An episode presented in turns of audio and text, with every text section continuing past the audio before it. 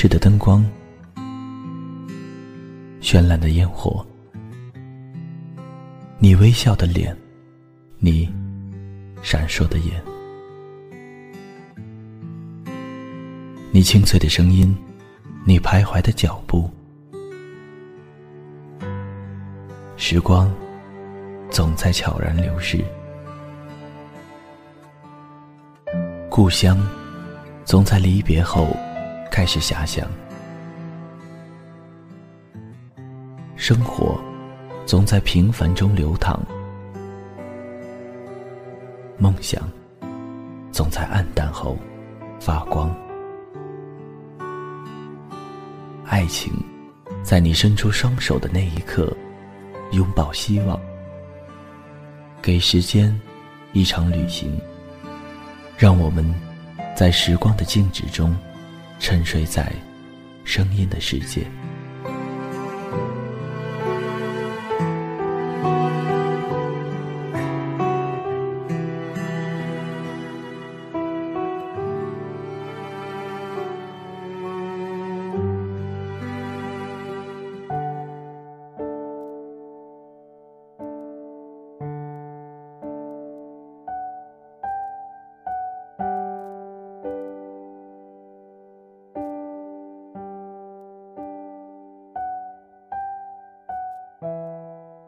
嗨，大家好，我是青藤顺。自从上次更新节目后，微信公众平台的后台又收到了很多久违的留言。没有想过的是，这么久没有更新节目，还有那么多人在等着，有一种莫名的感动。目前我的工作模式一周也就能更新一期节目，所以希望大家谅解。等疫情彻底结束后，就可以提高更新的频率了。今天分享的节目也代表了我此时的心情，出自经络笔下的“不联系，不代表忘记”。就像现在的我们一样，虽然很久不见，但依然惺惺相惜着。这种心照不宣的默契，让我感觉特别的安心。有人在朋友圈里感叹，好友列表里的人越来越多，时常联系的却越来越少。一回头才发现，很多人已经在不知不觉中默默地退出了我们的朋友圈。我对此深有感触。有句话说：“回顾所来径，只剩苍苍横着的翠微。”只有少数人会陪你一生。前阵子因为一场同学聚会，加了一个老同学的微信。读高中那会儿，我们做过一年的同桌。那时我们俩经常一起上厕所，一起到食堂吃饭。冬天很冷的时候，还会缩在一个被窝里。但大学之后，我们就失去了联系。那天晚上，我十分兴奋地找他聊天。疯狂地打过去几段话，过了一个多小时，对方才简单的回复了几个字。很显然，手机另一头的他对我的叙旧没有多少兴趣。他的冷静、客气，一瞬间把我那股子把酒话桑麻的热情全部浇灭了。当时心里觉得很失落，是不是因为没有经常联系？这份感情变淡了呢。想起我的另一个同事，他是公认的社交能手，喜欢跟人聊天，会努力的维持跟所有人的关系。他会给朋友圈里每一条动态点赞，擅长在评论里各种夸人，大家都觉得他人缘挺好的，但他却说自己很孤独，没有几个真心朋友。那时候，我也意识到，他的朋友圈我并不羡慕，因为那些通过刻意维持而来的感情，并没有我们想象的牢固。什么才是好朋友？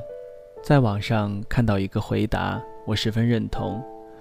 虽然很久才能见一次，但每次见面，既不会感到时光让我们缺失了共同语言，也不需我们耗费过多的精力去解释彼此不在时发生的事情。就好像昨天才刚刚一起喝茶聊天过。其实，不是时间容易冲淡感情，而是容易被时间冲淡的，往往不是真的感情。大概每个人的好友列表里都有那么几个人，你们不常闲聊，朋友圈互动甚至比不上普通的同事。他不会频频出现在你的生活里，但每次找他，都不用担心很久没有联系带来的尴尬。好友阿爽和我就是这样的关系。两周前，表姐的工作室要重新装修。找了好几个设计，一直没有拿到满意的方案。我给学设计出身的阿爽发了条信息：“大姐，这几天有空吗？”过了几分钟，那边发过来一个委屈的表情。阿爽说：“你一找我准没好事。”想想的确是这样。我是个很慵懒的人，如果不是遇到麻烦或者碰上过节。我经常好几个月不会找他聊天。上一次联系还是几个月前去杭州出差，那天晚上我没赶上去宁波的最后一趟高铁。接到电话的阿爽二话不说，带着老公从宁波开了三个小时的车到杭州高铁站接我。碰面时已经是凌晨一点了，这个姑娘急躁地冲过来把我教育了一顿。第二天一早六点多，又开车送我去见客户。折腾了她一宿，我拍拍屁股就走人了。两个月之后再次联系他，又给他找了一个烧脑的活。阿爽还是痛快的揽下了。表姐拿到设计手稿，十分开心，一个劲儿地夸我这个朋友太靠谱了。我也没跟阿爽废话太多。每一次化解了麻烦，我俩又迅速地回到了各自的生活里。有事就联系，没事就各忙各的，没有多少寒暄，彼此却也觉得很舒服，也不会担心那个人会走远，因为我们心里都明白，见或不见，依然想念；联不联系，都没忘记。人的一生。就像一辆车，从起点开往终点，沿途有人上来，有人下去，有的结伴同行，有的挥手告别。人来人往是生活的常态，中途告别的人，我们无力挽留，到了分岔路口，只管温柔道别就好。因为真正的感情，常常不需要刻意的联系。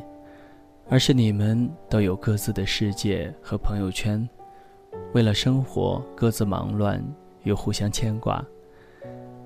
你如意的时候，我替你开心；你失意的时候，转身我就在你身后。这样的知心人，愿我们每个人都有。